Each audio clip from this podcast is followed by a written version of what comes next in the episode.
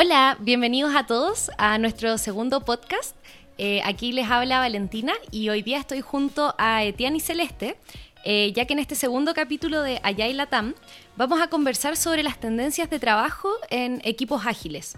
¿Qué ocurre con el espacio físico? ¿Cómo trasladamos las prácticas ágiles en equipos distribuidos? Estas son muchas de las preguntas que comúnmente aparecen en nuestros talleres y hoy las vamos a analizar eh, a través de la charla de Mark Kilby y Joanna Rothman. Eh, la charla se llama Siete principios para cualquier equipo efectivo coubicado o distribuido. Luego seguiremos conversando eh, sobre colaboración y cooperación, una charla que tenemos en la Yale Alliance de Esther Derby. Y complementaremos con los tips de Catherine Aragon y Alfred Lorber, compartidos en su charla Cómo diseñar y construir salas de equipos ágiles que sean un éxito. Hoy me encanta este tema. Creo que muchas veces nos, nos pasa en los talleres que, que, se nos acercan personas a conversar sobre los desafíos que tienen en sus equipos. Sabemos que en la mayoría de las empresas a lo mejor no están eh, aplicando agilidad a nivel de, la, de toda la compañía, pero sí o sí hay equipos ágiles. Eh, y este es un desafío súper grande, en verdad. Eso es súper interesante, incluso desde la, desde la vista de Mark Kilby y Joanna Rodman, que llevan mucho, mucho tiempo en esto. De hecho, eh, recuerdo haber estado en la charla de ellos y son, son más abuelitos. llevan harto años en la agilidad. Eh, y de hecho, a partir de esa experiencia, ellos han encontrado varios patrones dentro de estos equipos. Eh, ya que nos empezamos a meter en la, en la primera charla. Etienne, ellos tienen un libro de este tema, entiendo. Sí, el libro se llama Desde el caos a el éxito en equipos ágiles distribuidos. Suena bien. Sí. Bueno, y pueden encontrarlos a ellos dos. Voy a aprovechar de dar la dirección en jrothman.com. Tienen cada uno su sitio y el otro se llama markkilby.com. Los pueden encontrar a ellos dos en, esa, en esas direcciones y probablemente encuentren mucha información de la que estamos contando ahora.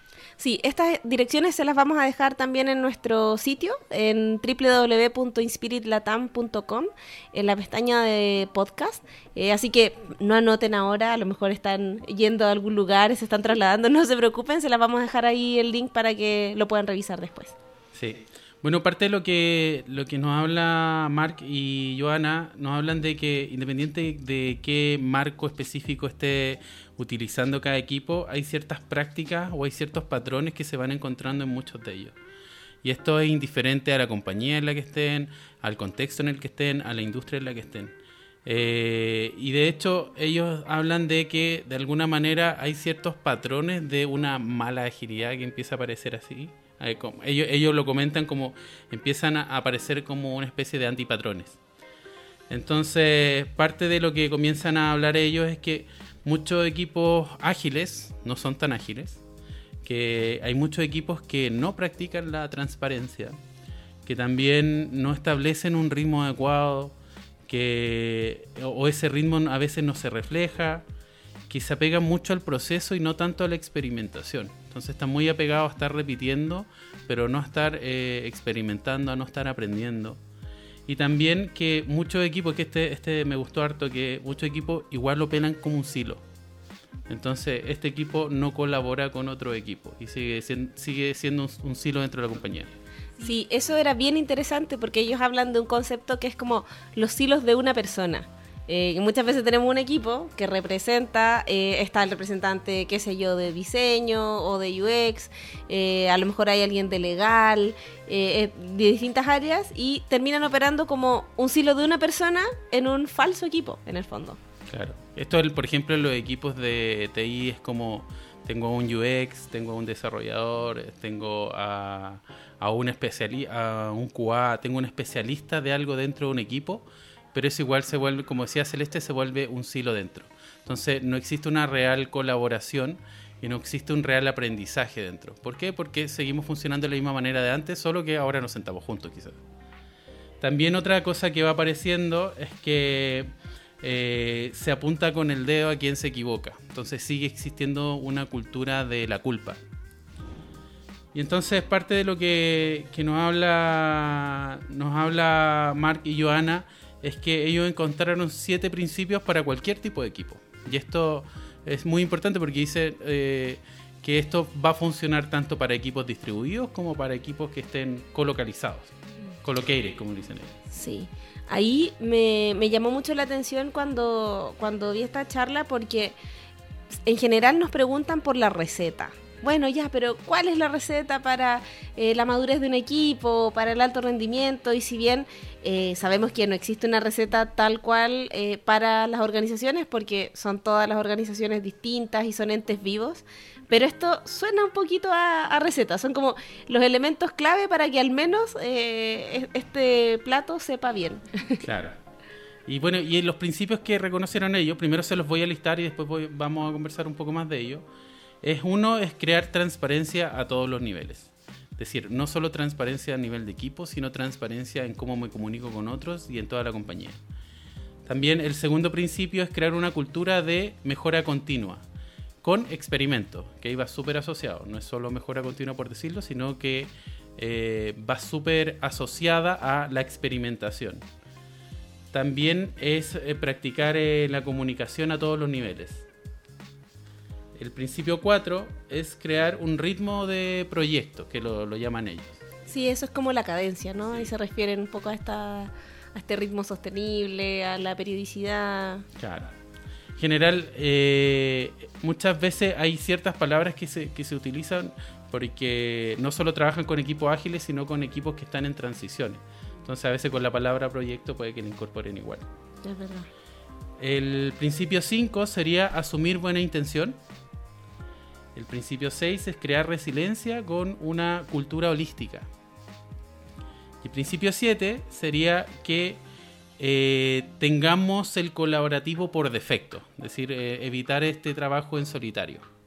Bueno, y cuando hablamos de crear transparencia a todos los niveles, hablamos de que muchas veces hay equipos que no tienen visible toda su información o todo lo que están haciendo. Celeste hablaba un poco de estos equipos de uno, eh, que no colaboran y muchas veces cada uno tiene cerrada su información. Es decir, no puedo conocer lo que está haciendo mi compañero.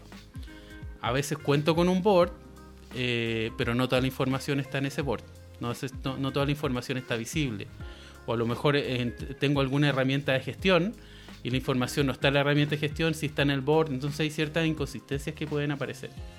También lo que puede pasar es que a lo mejor tengo eh, en este entorno cerrado de mi equipo, pero no es visible a otro equipo o no es visible a otros niveles de la compañía. O no es visible a nivel de portafolio, a nivel de iniciativas, a nivel de otras cosas que están pasando eh, en la transformación o en el, gran, en el gran área en el que me esté desenvolviendo. El segundo principio eh, habla de crear una cultura de experimentación pero aquí no se trata solo de tratar, no, no se trata solo de intentar, sino de darle una estructura de experimento. De hecho, ahí ellos lo que nos, dan es un, algo súper básico, que es decir, yo cuento con una hipótesis, realizo un experimento, desde ahí voy a obtener resultados y desde esos resultados yo voy a aprender. Y estar constantemente en este ciclo. Por ahí hay, bueno, varios marcos que probablemente ustedes conocen o han escuchado por ahí, eh, como Improvement Kata, como Lean Change Management, eh, como el ciclo de Lean Startup, eh, que es construir, medir, aprender. otro más se me va. Ah, sí, la matriz PDCA, que es Plan, Do, Check, Act por ahí hay un montón de marcos ágiles que pueden soportar este principio que ellos proponen, que es de la experimentación. Claro, el tercer, eh, el tercer principio habla de esta comunicación en todos los niveles. Y aquí hay algo súper interesante, o sea, me pareció súper interesante en realidad, que habla de la comunicación asíncrona, que se da muchas veces, y de la importancia en que estemos sincronizados. Y cuando habla de asíncrono, habla de que pasa en un, en un tramo de tiempo y después, no sé, el otro lo escucha en otro tramo de tiempo. Eso es típico del correo electrónico que te mandé anoche, con una emocionalidad detrás, con, como con cierto tono que yo le, quise imprimir y finalmente después tú lo lees de otra manera eh, y pasan dos días más porque otro estaba de vacaciones y así se generan un montón de, de falta de comunicación o de, o de mala comunicación en, en todo nivel. De hecho, aquí ellos mencionan que mientras más asíncronos somos, más sobre, más sobre comunicación necesitamos. Que es decir, necesitamos reparar eso que no pasó, como no nos conectamos al mismo tiempo, tenemos que volver a comunicarnos y eh, finalmente es como una bola de nieve. También lo que aparece acá, eh, este pequeño gráfico que nos habla de la comunicación, que es decir, que el, no sé, el mejor tipo de comunicación o la donde hay más riqueza de información es, por ejemplo, cuando tenemos cara a cara con una, con una pizarra eh, y donde tenemos menos comunicación o hay menos riqueza es, por ejemplo, cuando solo tenemos un audio grabado. Ahí les vamos a dejar también en nuestro sitio, eh, en la sección del podcast, eh, este gráfico que hacemos referencia, que es un gráfico que originalmente lo, genera Alistair Cockburn a propósito de la riqueza de la comunicación y los distintos medios que, podemos utilizar. En el cuarto principio ellos empiezan a hablar un poquito algo que mencionaba Celeste acerca de la cadencia, acerca del ritmo de este proyecto y, ellos hacen una pregunta clave, que a veces uno puede creer que está usando un timebox como en un, sprint o en una iteración, dependiendo si ocupamos Scrum o lo que sea que estamos ocupando, cualquier marco. Y ellos dicen que deberíamos revisar, por ejemplo, si efectivamente terminamos en la fecha que decimos que terminamos. Eh, porque si no estamos terminando, por ejemplo, y alargamos este proceso, o, algo más que mencionan ellos, que por ejemplo, a lo mejor no, eh, no lo terminamos todo, pero y, al sprint siguiente o al ciclo siguiente repetimos todo lo que no terminamos. Entonces, al parecer, no estamos manteniendo este ritmo sostenible o esta cadencia. Entonces, empieza a ser interesante esta reflexión que hacen ellos acerca de eso, porque a mí, por lo menos, antes de ver esto, no me lo había preguntado. O sea, sabía que tenía que terminar en, en la misma fecha, que me gusta eso, pero no me había preguntado que a lo mejor el arrastrar, claro, me lleva a que no tengo una cadencia. Y ahí ellos principalmente hablan de dos eh, approach, que cómo, cómo lo vamos a llevar. ¿Lo vamos a llevar a través de iteraciones o lo vamos a llevar a través de flujo? Es decir, ¿cuál, ¿qué decisión vamos a tomar? ¿Vamos a seguir como en, esta, en, en estos ciclos fijos o vamos a optar quizá por llevarlo más como un flujo? Esto es como casi una, eh, una encuesta de ¿eres más Scrum o eres más Kanban? claro, y ellos de hecho hablan de cuáles son lo, finalmente las características que tiene cada uno. Por ejemplo, si empezamos a limitar el trabajo en progreso que tenemos, si es que estos timebox eh, limitan el, el, alcance de lo que estamos haciendo. Quizás no lo mencioné, pero timebox es un tiempo limitado, es decir, un, un tiempo un tiempo máximo limitado. Eso es lo que significa timebox. Y si este, o finalmente el, flujo es el que limita el trabajo en progreso del equipo. Como esto también se, va, se basa en la colaboración, de hecho. Muchas veces cuando, que algo que vamos a hablar un poquito más adelante, de que, por, ah, por, ejemplo, muchas veces el limitar el trabajo en progreso estimula la colaboración porque de alguna manera la fuerza un poquito, como que no hay mucho que hacer más que trabajar con otro o trabajar con todo el equipo. También como nos, podemos enfocar en el throughput, que es la cantidad de trabajo que pasa por unidad de tiempo. Y el quinto principio me gusta mucho también que habla de asumir buena intención. Que muchas veces pasa que cuando tenemos eh, comunicación asíncrona, eh, es decir, envié algo y después, después lo leyeron, eh, confundimos la intención de lo que pasó. Entonces, o sea, lo que, lo que dicen ellos es que deberíamos tratar de tener una buena actitud frente a eso. Y asumir que cuando me lo enviaron fue con la mejor de las intenciones. No fue con no, entrar en esto de culparme, no entrar en esto de eh, ver, ah, mira, no, me gustó lo que no me gustó lo que me llegó, eh, me llegó tarde, por, por, cualquier motivo que sea. Y aquí lo que hablan ellos un poquito de eh, tratar de entender el contexto porque cuando me llega una información de ese tipo, eh, tengo que entender, tratar de entender el contexto del otro. ¿Por qué? Porque puede ser que me enfoque mucho en mí o que me enfoque en, el otro, pero si no tengo el, contexto involucrado, un poco me pierdo. No solo me pierdo, sino que también eh, empiezo a rellenar los vacíos con mis propios juicios, mis ideas previas sobre la persona que me lo mandó. O sea, al final es una bola de nieve. Eh, también es interesante ahí en su charla Esther Derby, que lo vamos a hablar después, eh, como consejo habla de usar mucho el tema de los pronombres. Por ejemplo, si, eh, no sé, me estoy responsabilizando por alguna tarea y todo, utilizar el yo. Yo voy a, hacer tal tarea. si es que a lo mejor estoy con la idea de culpar a alguien, evitar el tú. Evitarlo incluso para culpar a alguien o evitarlo para entregarle responsabilidades, porque como ya hemos hablado, los equipos eh, ojalá tienen que trabajar con pull y no push. No vienen a entregarnos las tareas, sino que nosotros una vez que ya estamos preparados, las tomamos para responsabilizarnos. Eh, creo que es bastante interesante eso porque es algo que está como tan inserto en nuestro lenguaje que no somos conscientes, pero el uso de pronombres, eh, ya sea yo o el tú, puede cambiar mucho también la comunicación dentro de los equipos. Bueno, el sexto principio habla de crear resiliencia con una cultura holística. Y habla de resiliencia a esta habilidad que tiene el equipo de, poder moverse en el cambio, de poder recuperarse, por ejemplo, de, de continuos cambios. Entonces, por ejemplo, que nos cambien el board de un día para otro para un equipo y cómo reaccionamos a eso. O sea, qué tan ágil respondemos a eso. ¿Somos capaces de sostener ese cambio? ¿Somos capaces de reaccionar de mejor manera frente a eso? También si es que alguien necesita alguna reunión o cómo finalmente nos adaptamos a cosas que muchas veces pasan en la organización y no tienen que ver tanto con el equipo, pero sí son súper inherentes a que la organización tiene cierta cultura o están pasando ciertas cosas. Nuevamente el contexto acá importa un montón. Importa mucho para saber desde dónde viene y cómo reaccionamos, tanto personalmente como equipo. El séptimo principio es eh, el trabajo colaborativo por defecto, decir, como de fábrica, por decirlo así. Y que, los, que finalmente como equipos ágiles no asignemos trabajo a individuos, sino que trabajemos de verdad como equipo. Y esto va un poco relacionado a lo que hablaba Celeste, que para evitar estos microsilos que se van, van apareciendo en, en los equipos, sobre todo cuando tenemos el cargo, por ejemplo, marcado. Hay algunos marcos de trabajo como Scrum que dice que no distingue subequipos dentro. Eh, y muchas veces tenemos equipos de Scrum que funcionan con roles muy, muy marcados adentro. Y tienen un cargo, de hecho, incluso adentro. Entonces cuesta mucho más la colaboración cuando está así determinado.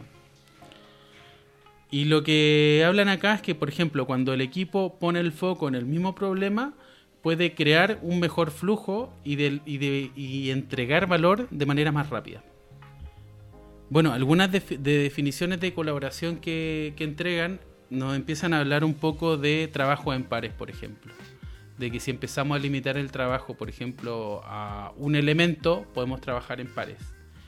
También nos mencionan el swarming, que es decir, que es esta técnica que Swarming es enjambre, donde muchas personas van a trabajar sobre una misma tarea.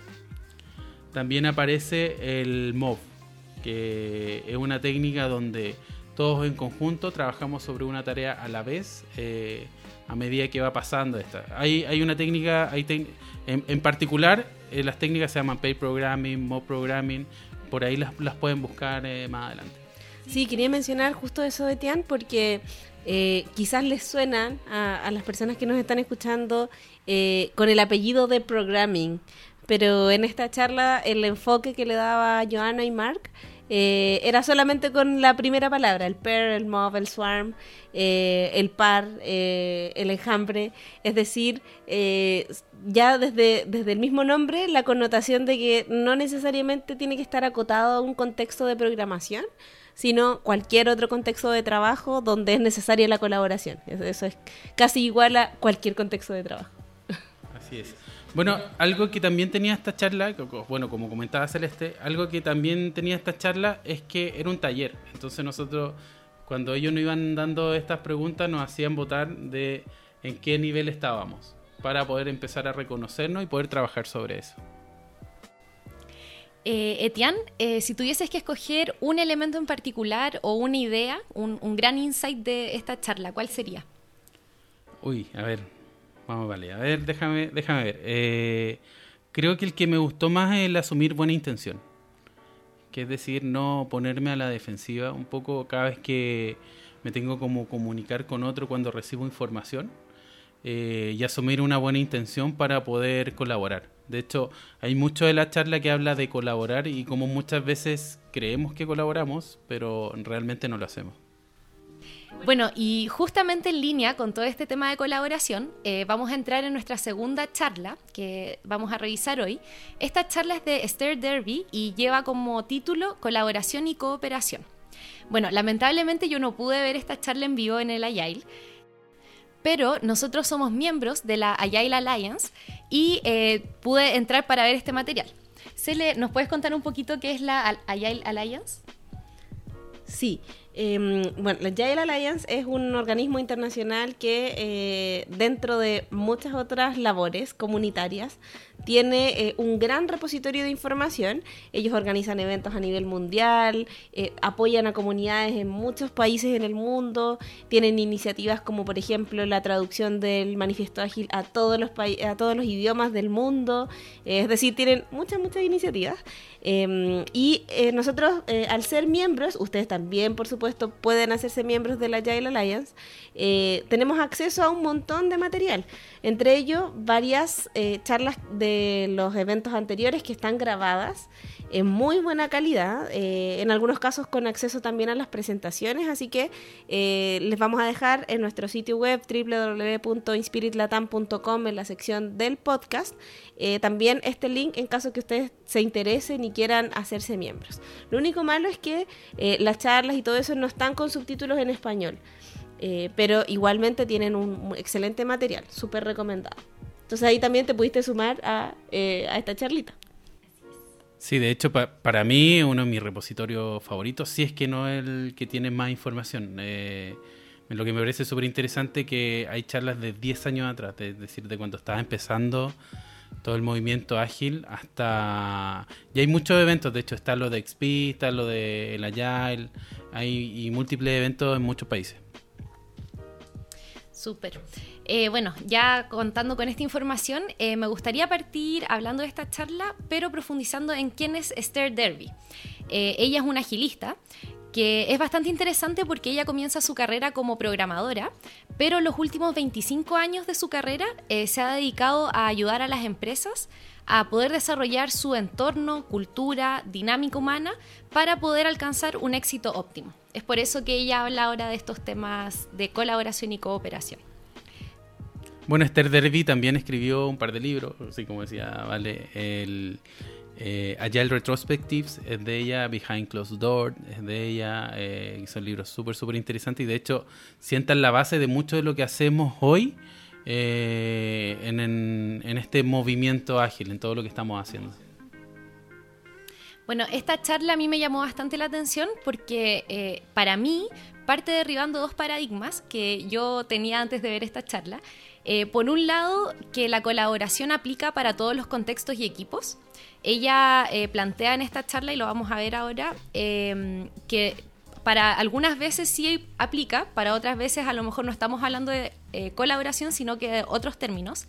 Y el segundo paradigma es eh, un poco el tema de cómo las organizaciones muchas veces eh, quieren llegar a este tema de la colaboración o le exigen muchas veces a sus equipos que colaboren, pero ellos no se dan cuenta que algunas veces plantean ciertas reglas, se imponen ciertas reglas que hacen virtualmente imposible eh, poder hacer eh, este trabajo colaborativo. Eh, las cuatro formas que ella plantea en esta charla, cuatro formas de trabajar, parte hablando sobre la conexión. Luego habla de la cooperación, luego habla sobre la distinción de la coordinación y por último cierra hablando sobre la colaboración. Y ahora voy a tomarme unos minutitos para poder entrar en cada uno de estos términos. Bueno, cuando estamos hablando de conexión dentro de los equipos, ella explica que eh, la conexión muchas veces se confunde con la cooperación o con la colaboración. ¿Ya? Cuando yo estoy hablando que estoy conectada tal vez con mi equipo de trabajo, me refiero a que a lo mejor eh, nosotros podemos ir a almorzar, podemos echar la talla, eh, yo te puedo compartir algunas de mis habilidades, pero no todos los trabajos son esencialmente para la colaboración. Y hay muchas veces nos quedamos en ese ámbito, en la conexión, y está bien que así sea. Luego eh, podemos hablar de cooperación Eh, en este ámbito ya empezamos a compartir recursos. ¿ya? Cuando, por ejemplo, se te pide ayuda, tú eres útil y puedes también entrar a trabajar en ese equipo para eh, cooperar sobre cierto tema en específico. Pero acá algunos de los problemas tienen que ver con los incentivos. Muchas veces ocurre que eh, no coopero porque, por ejemplo, si somos dos gerentes de equipos distintos, a lo mejor yo tengo mis KPIs y tú tienes los tuyos, eh, el incentivo de la empresa no me permite que yo a ti, por ejemplo, te pueda pasar un cliente, porque obviamente quiero que esté bajo mi cartera. Ya entonces ahí también tenemos que tener mucho ojo en las organizaciones de cómo no pedir cosas que nosotros mismos estamos impidiendo en el día a día. A me, pasa un poquito que empiezan a haber estos choques de coherencia muchas veces entre los distintos deseos que hay dentro de la organización, como por ejemplo este de colaborar, y con lo que efectivamente podemos lograr con el sistema que ya está armado. De hecho, ella plantea mucho esa pregunta, que nos cuestionemos constantemente qué está ocurriendo en este sistema. Eh, bueno, como tercera forma de trabajar, entramos a lo que es la coordinación, esto tiene que ver con eh, personas que tienen que descubrir cómo hacer encajar sus trabajos. Por ejemplo, eh, en mi experiencia de Product Owner, eh, yo muchas veces necesitaba lograr un objetivo, pero para lograr ese objetivo necesitaba que algunos stakeholders vinieran a ciertas reuniones que fueran muy importantes. ¿ya? Entonces, cuando estamos hablando de coordinación, es cómo yo puedo facilitar tal vez que mi agenda se ajuste a la agenda de mis stakeholders, para así lograr la coordinación. ¿ya? Y finalmente tenemos el nivel de la colaboración, que ya esto requiere, eh, o más que requerir, se trata de cuando las personas ya son mutuamente responsables sobre un tema. Ya el trabajo de ellos se vuelve interdependiente porque sin el trabajo del otro no puedo cumplir mi tarea. Ese nivel es la colaboración. ¿Ya? Entonces creo que es bastante eh, interesante poder hablar de estas cuatro distinciones porque por lo menos para mí, en mi caso, eh, me ocurría que antes de, partir viendo esta charla, eh, consideraba que colaborar era eh, incluso ir al equipo al lado a entregar un poco de conocimiento, cuando eso a lo mejor es cooperación y no colaboración. Entonces lo que ya podemos empezar a concluir con esta distinción de formas de trabajo es que eh, cuando se nos presenta algún desafío, algún trabajo que tengamos que hacer en equipo, es muy importante que primero identifiquemos si este trabajo requiere de colaboración o no. Muchas veces a lo mejor necesito solo eh, información que puedo ir a buscar a otro lugar, pero no necesariamente llegar al punto de la colaboración, donde, como dijimos anteriormente, somos mutuamente responsables para lograr este objetivo. Vale, ¿y qué ocurre si es que alguien, por ejemplo, quiere de igual manera trabajar solo? Eh, bueno, esa pregunta también se la realizan en la charla a Esther Derby y hizo un sonido, un sonido como, porque es como difícil de responder, pero lo que ella plantea es que finalmente la colaboración no es para todos. Algunas personas prefieren trabajar por sí solos y si es que este es el caso de tu equipo, eh, lo que ella plantea es que tal vez podrías eh, ver la posibilidad de darle tareas que a lo mejor requieran eh, trabajarse de manera individual o que a lo mejor requieran eh, un nivel menor de involucramiento de otras personas. Ya ella dice que eso incluso en equipos ágiles se puede hacer y que lo intentemos como primera instancia antes de tomar al tiro esa posición de no, tenemos que sacarlo de aquí, él no es ágil, etcétera, que también ocurre mucho en nuestro día a día. Bueno, eh, otro tema que ella también recalca bastante es que la colaboración exitosa requiere de seis elementos.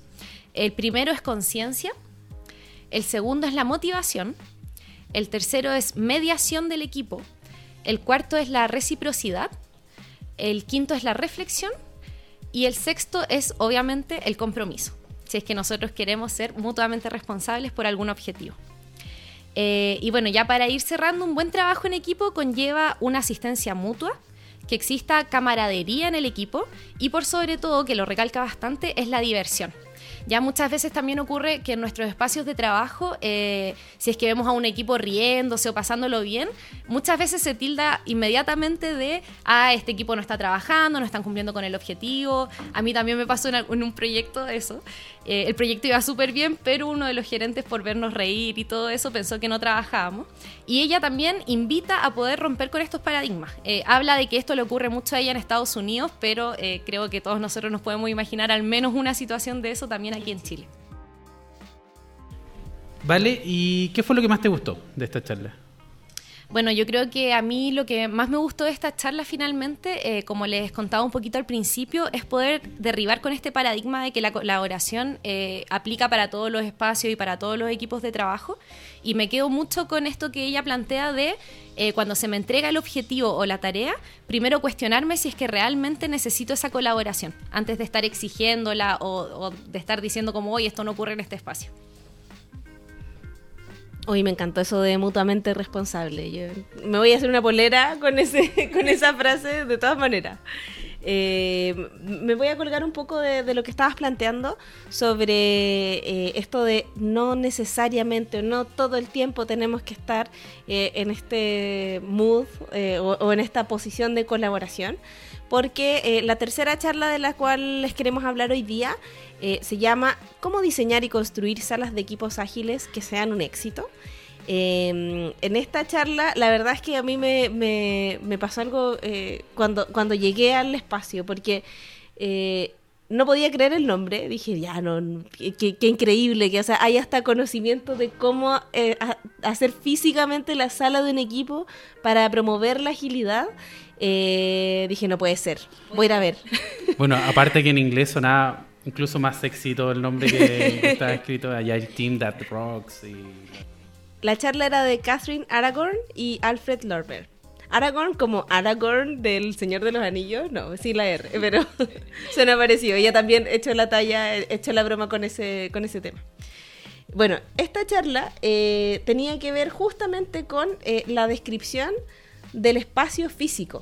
Em, de hecho, su, su comienzo eh, es muy atractivo porque dicen, eh, si acaso eh, nosotros como público sabemos que la disposición física puede hacer que un equipo ágil aumente su productividad en términos de que va a aumentar la colaboración cuando estén en modo de colaborar y van a aumentar la productividad también cuando estén en otros modos de trabajo, porque ella empieza a hablar un poquitito de eso. A mí me parece súper interesante nuevamente ver que el sistema afecta la manera en que trabajamos. Y en este caso es el sistema físico que finalmente va a potenciar a este equipo o va a potenciarnos a nosotros como individuos a trabajar de mejor manera. O sea, ahí seguimos súper en línea con lo que siempre repetimos como, como una de las bases de Management 3.0, que es gestionar el sistema. Eh, acá es literal cómo gestiono la sala para promover ciertos valores, principios y prácticas. De hecho, eh, parte hablando de, tocando el manifiesto ágil, diciendo, bueno, de, los cuatro valores del manifiesto, al menos dos los podemos tocar a través de la forma en la que físicamente nos ubicamos dentro del espacio. Em, individuos interacciones sobre procesos y herramientas y colaboración con el cliente sobre negociación contractual. No contentos con eso, mencionan los eh, principios que se ven afectados con eh, la disposición espacial de la sala. Eh, hablan de cuatro, que tienen que ver con trabajar juntos, la comunicación cara a cara, la autoorganización y los equipos motivados. y además, como este año estuvo muy de moda y, y muy en boga toda la conversación sobre SAFE, eh, que ya dedicaremos otro capítulo en el futuro a hablar de marcos de escalamiento ágil, eh, menciona que de los Safe Lean Agile Principles, los principios de Safe, eh, hay tres que también se ven afectados en función de cómo nosotros ponemos la disposición de la sala que tiene que ver con cómo los equipos se sincronizan y aplican cadencia, cómo se desbloquea la motivación intrínseca de los trabajadores del conocimiento y cómo se descentraliza la toma de decisiones. Eh, bueno, les vamos a poner también en nuestro sitio eh, algunas fotos que ellos comparten. Eh, no podemos poner a disposición la presentación completa, pero realmente ponen muchas fotos de espacios que promueven la productividad, pero en distintos modos. Así como eh, Esther Derby mencionaba cuatro formas en las que las personas pueden interactuar, acá ellos mencionan cinco eh, modos de trabajo, le llaman, ¿sí? Sí, hay, algo que quería, hay, un gráfico que aparece acá, pero les voy, a, les voy a contar más o menos de qué va, que después, después se los mostramos, que dicen que si estamos a más de 35 pies, que en, metro no, no, sé cuántos, no sé cuánto es, pero dicen 35 pies, eh, equivale a lo mismo que, que estuviéramos en otro edificio, derechamente. Como si ya me, me separo una cantidad de metros dentro del mismo edificio, ya equivale a que yo ya estoy en otro. Yo lo creo absolutamente. creo, creo, que lo he visto. Eh, de todas maneras. Eh, dato, 35 pies son casi 11 metros. Que si lo pensamos no es tanto como para poder llegar a esa conclusión de que estamos en edificios completamente distintos. Sí, me, me, me impresiona el dato, pero no me extraña en la realidad, pensando en, lo que hemos visto. Eh, bueno, y en estos eh, modos perdón, de trabajo, eh, ella habla de cinco modos. Colaboración, foco, aprendizaje, socialización y respiro. Este momento que uno de repente necesita como para eh, los que meditan, meditar un poquito, sino respirar, relajarse, eh, es también un modo de trabajo. Mira tú. Sí, aquí, aquí lo, lo que a mí, por ejemplo, me, me, cambió mi percepción es que empezaban a hablar mucho del espacio abierto. Es decir, el espacio abierto no es un modo de trabajo completo, sino que necesitamos que esté distribuido. Es decir, no, no solo basta con que saco los cubículos y de alguna manera dejo todo abierto para que todos colaboremos, porque por ejemplo, solo tener el espacio abierto es un tipo de trabajo. Eh, y necesito el resto de los que comentaba Celeste. Eh, encuentro muy interesante lo que están comentando Celeste y Etienne, porque también muchas veces tenemos esa percepción de, ah, queremos hacer agilidad o queremos tener un espacio de innovación y solemos eh, romper con todos estos otros espacios de módulos, etcétera, para poder eh, como aumentar todo este tema de la colaboración y el trabajo en equipo, pero eh, dejamos de lado también estos momentos donde necesitamos tal vez hacer una call o necesitamos tal vez eh, poder leer un libro y concentrarnos solos, entonces creo que es bastante interesante estas cinco separaciones que está hablando Celeste. Sí, eh, la verdad es que eh, este tema que, que, menciona Valentina sobre eh, las necesidades de un equipo cuando quiere colaborar, si no está el espacio para resolverlas, probablemente se decida a no colaborar. Eh, no van a decir, bueno, vamos a ir a, qué sé yo, a un Starbucks a tener una conversación, eh, porque muchas veces necesitas otros recursos. Por ejemplo, en la charla mencionaban eh, que uno de los espacios para promover la colaboración, que es el primer modo, es eh, las salas uno a uno donde requieres que tenga riqueza de tecnología, o sea, una pantalla eh, o algún dispositivo para hacer una llamada internacional, eh, qué sé yo, como este tipo de, de espacios pequeñitos que muchas de las empresas que han remodelado sus oficinas los cuentan con ellos, ¿sí? cuentan con esta con estos pequeños espacios de reuniones que eh, a lo mejor no son para reservar, sino eh, yo voy, hoy eh, necesito algo cortito de ti y juntémonos y ahí lo conversamos. De hecho, justo, justo iba a mencionar eso, que muchos de estos espacios que ellos hablan de colaboración son no reservables, es decir, que siempre están abiertos. A mí me ha pasado muchas veces que estos espacios que son para colaborar hay que pedirlo, hay que tener, eh, hay, hay, que hacer una cita. Que no hay disponible. No hay disponible. y muchas veces pasa que está citado el espacio y uno ve y la sala está vacía. Entonces empiezan todos estos, todos estos temas con, de, con espacio que finalmente eh, muchas veces no se cuidan esos espacios. Bueno, y en el modo de colaboración, además de estos espacios eh, no reservables, eh, con, que tienen un poquito más de privacidad para conversaciones de a dos personas, de a cuatro, de a seis personas, eh, ellos mencionan eh, la riqueza de tener espacios de colaboración abierta. Eh, que apoya sobre todo el brainstorming. Son como estos espacios típicos donde tenemos pizarras grandes o las paredes son pizarra o es un vidrio y podemos rayar y podemos dejar cosas ahí. Eso, ese tipo de espacios soporta la colaboración.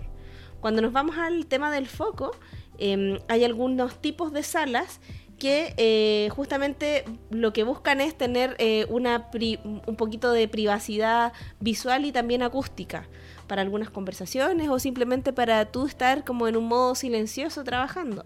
Eh, y aquí no siempre existe la disponibilidad porque sabemos que el espacio eh, tiene un costo, pero aquí hablamos de, por ejemplo, una salita, eh, la salita personal, digamos la oficina personal, que es un espacio donde yo podría tener muchísimo foco. Eh, cuando hablamos de modos de aprendizaje, eh, aquí yo creo que les puede sonar si han ido alguna charla o alguna, eh, algún evento ágil principalmente, eh, pero no necesariamente, donde tienen, por ejemplo, estas salas grandes multipropósito que pueden poner disposición eh, de, conferencia, una sillita al lado de otra, todas hacia atrás. Eh, pueden poner a lo mejor mesas de a dos, mesas de a cuatro, o estas mesas redondas con grupo, es decir, que sean flexibles especialmente para entrenamiento. Por eso habla del modo de aprendizaje. Aquí nuevamente es muy importante el tema de la tecnología. Es decir, cómo tenemos salas preparadas para este tipo de entrenamiento y las tenemos preparadas, por ejemplo, para tomar eh, una videoconferencia eh, y que todos puedan escuchar y que todos puedan ser escuchados dentro de esa sala. Con lo que dice Tian, también me ha pasado eh, asistir a charlas donde los expositores no se escuchan ni se ven bien de todos los lugares. muchas veces estos espacios o no cuentan con un micrófono, o eh, si cuentan, eh, eh, también he visto a, muchos colegas, y yo también lo hacía antes, de decir, no, no, no, pero no es necesario el micrófono, yo no lo necesito. el otro día, a propósito de, de, este tema, leía un tweet donde alguien compartía y decía, el usar micrófono es una decisión de accesibilidad. Eh, no puedo exponer a una persona a que tenga problemas de audición y yo les digo, chicos, ¿todo bien? Sí, estoy sin micrófono, eh, porque esa persona tendría que decirme, no, tengo un problema de audición y tendría que exponerse. Entonces, más bien el consejo de esta persona decía, eh, siempre usa micrófono. Si está disponible es porque la sala o no tiene buena acústica o no tienes por qué forzar tu voz de esa manera para que eh, el mensaje llegue a todos. Entonces también eh, toma mucho sentido lo que comentaba Etienne sobre la disponibilidad de tecnología en este espacio del modo aprendizaje. Cuando hablamos del modo socializar, eh, aquí nos concentramos en estos espacios que tienen que ver con em, unos sillones como un poco más cómodos, con una mesita al centro, o los espacios para comer, em, los casinos, donde no hay un espacio definido para cada persona, sino más bien se juntan en función de eh, su afinidad, las conversaciones que quieren sostener, eh, algunos espacios eh, de algunas consultoras incluso con luces de fiesta y cosas de ese tipo para socializar en otros horarios también. Sí, y aquí es importante que, por ejemplo, el tema del ruido no es tema. Por eso son estos suelen estar en espacio abierto y a lo mismo que estemos conversando y hay otra pareja conversando al otro lado porque probablemente no estemos, no estemos trabajando sobre un tema tan importante porque si no lo estaríamos haciendo en un espacio preparado para esto. Sí, bueno y por último, eh, este tema de, de, los espacios de respiro, eh, donde ellos ocupaban palabras muy lindas como rejuvenecerse, recuperarse, eh, tiene que ver con estos lugares donde uno puede ir a descansar eh, y puedes o no estar trabajando desde ahí, pero son espacios que te ayudan a descansar la vista, te ayudan a descansar un poco también eh, del día a día, de la vorágine, espacios un poco más silenciosos, quizá más privados. Eh, y eso también es muy, muy necesario. Sí, a mí de todos los espacios que vi, de hecho, Cele, este creo que fue el que menos reconocí en mi realidad o en los espacios en los que he estado. Como espacios que sean solo para esto, como que muchas veces eh, porque son espacios súper cómodos, con sillones. He visto que hay un sillón, pero el sillón es para trabajar, por ejemplo. No es como un espacio unipersonal, un espacio muy privado que donde de repente hay se simula pasto o está sobre un techo. Estos espacios me llamaron mucho la atención. Sí, totalmente. Yo tampoco lo he visto muy frecuentemente en, en lugares acá, al menos en el mercado que nos movemos nosotros. Em, y para cerrar la charla de estas dos personas que estaban dando eh, todos estos inputs desde su experiencia, porque ellos tienen una empresa de diseño, de casi una empresa de arquitectura donde ellos diseñan espacios de trabajo. Eh, entonces era muy técnico lo que compartían y eh, hablan de cinco elementos para los espacios de trabajo ágil. El primero de ellos, eh, ellos le denominan touchdown y se refiere a espacios donde, que, como espacios que no están asignados, donde vienen colaboradores que pueden usar un ratito ese, ese escritorio o pueden venir por todo el día, pero a lo mejor no vienen todos los días. tiene esta connotación un poquito de cowork donde hay espacios y, bueno, tú vas, lo ocupas y después te paras y te vas. No es tu lugar con tus em, monitos y, y tu personalización del espacio. El segundo elemento esencial, ellos le denominan breakout, se refiere a estos espacios donde los equipos desarrollan este trabajo en equipo eh, sin necesariamente que se trate de estas salas de conferencia. O sea, no tiene esa formalidad, sino que son los espacios que hace un rato mencionaba Etienne que no son reservables. Eh, el tercer elemento esencial es eh, una zona tranquila donde los equipos tienen como espacios pequeños para trabajar, pero de manera individual. Es decir, casi que me pongo mis audífonos y en base a eso avanzo y trabajo. El cuarto elemento esencial es el espacio para los recursos, donde aquí guardamos los post-it, los marcadores, eh, los papelógrafos, em, los canvas, los libros, las impresoras, etcétera. Todo este eh, espacio casi de librería donde vamos a buscar recursos.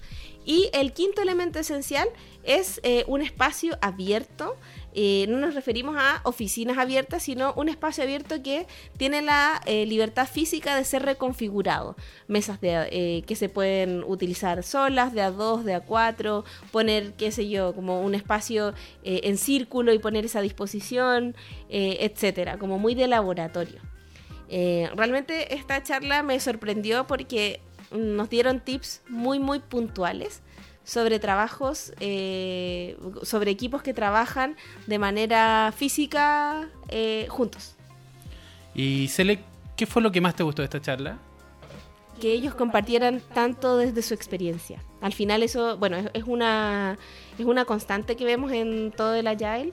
Eh, en general hay mucha generosidad con el conocimiento y estas personas llevaban años trabajando con eh, configuración de oficinas ágiles y no. O sea, ellos trabajan para cualquier clase de compañía que quiera reconfigurar su espacio físico, pero en este caso estaban compartiendo todo su, su conocimiento eh, en base a las compañías que están haciendo agilidad y que les habían pedido reconfigurar. A mí me pareció muy interesante que ellos en algún minuto comentaron que estaban entregando este lenguaje técnico eh, para que también el que estuviera asistiendo a esta charla supiera qué, pedir, qué solicitarle a, otras compañías que hacían este tipo de trabajo, que era como empieza a conocer estos conceptos para que tú sepas qué pedir y no te ofrezcan tampoco cualquier cosa. Como que encontré mucho propósito en eso también, como de, que le entrego al, al otro mi know-how.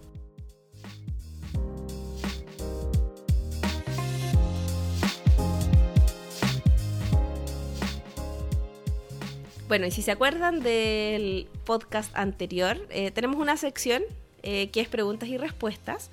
Y en esta oportunidad, la pregunta que vamos a contestar es, eh, ¿qué consejo me dan para trabajar con equipos distribuidos? Em, esta es una pregunta que habitualmente nos hacen también en los talleres porque hay muchas compañías que probablemente tu compañía está yendo también con con esta tendencia del trabajo distribuido. Eh, y aquí voy a dar dos eh, datos muy, muy, muy concretos eh, porque realmente hay muy buenas prácticas asociadas. el primero es un sitio web que se llama collaborationsuperpowers.com también les vamos a dejar el link en, nuestro sitio, en, la sección podcast. Eh, en este sitio Collaboration Superpowers pueden encontrar un montón de recursos, desde cosas muy concretas, es decir, listas de técnicas para aplicar cuando estamos, no sé, sincronizándonos con eh, un equipo em, a través de Skype o a través de Zoom. Eh, realmente este sitio entrega tips muy claros eh, también hay, tiene su sección de recursos donde pueden encontrar más información. Tiene un newsletter, tiene presentaciones eh, y también eh, ellos están generando un podcast de temas de trabajo de equipos distribuidos. Es en inglés, pero igualmente se los recomiendo en caso de que estén buscando esta información. El segundo tip que les quiero entregar es un libro de Lisette Sutherland que se llama Work Together Anywhere Trabajemos juntos en cualquier lugar. Este libro eh, está hecho de puros ejemplos de experiencias reales de equipos que trabajan de manera remota exitosamente, que yo creo que es un punto que, les importa si están buscando información sobre equipos distribuidos. Así que esas serían nuestras recomendaciones para eh, adquirir más información sobre cómo trabajar mejor con equipos distribuidos. Bueno, y en nuestra sección de diccionario, el día de hoy, eh, escogimos un concepto que eh, también aparece bastante en nuestros talleres. este concepto es la seguridad psicológica.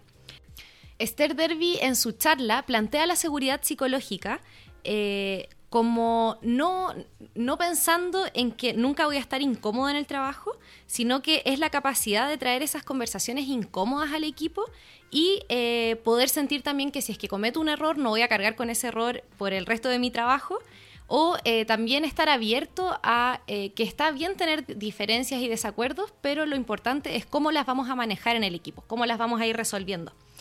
Y eh, además ella em, da como un consejo eh, un libro de Amy Edmondson, que es una chica que se ha dedicado mucho también a eh, poder estudiar todo el tema de seguridad psicológica, que se llama The Fearless Organization. Lo digo en inglés porque, por lo que yo sé, este libro aún no tiene su traducción en español, así que por si lo quieren buscar para que lo puedan encontrar ahí en alguna librería, Amazon, etcétera. Eh, bueno, eh, muchas gracias a todos nuestros oyentes el día de hoy. Estamos ya cerrando nuestro capítulo número 2. Eh, les recordamos por favor que nos sigan en nuestras redes sociales, puede ser en Instagram como Inspirit Latam, en LinkedIn y también si es que quieren compartir con nosotros algunos de sus comentarios, preguntas, experiencias en su trabajo que para nosotros también enriquece mucho nuestros podcasts, les pedimos que utilicen el hashtag Latam. Y nos vemos, bueno, o nos escuchamos en el próximo capítulo. Muchas gracias.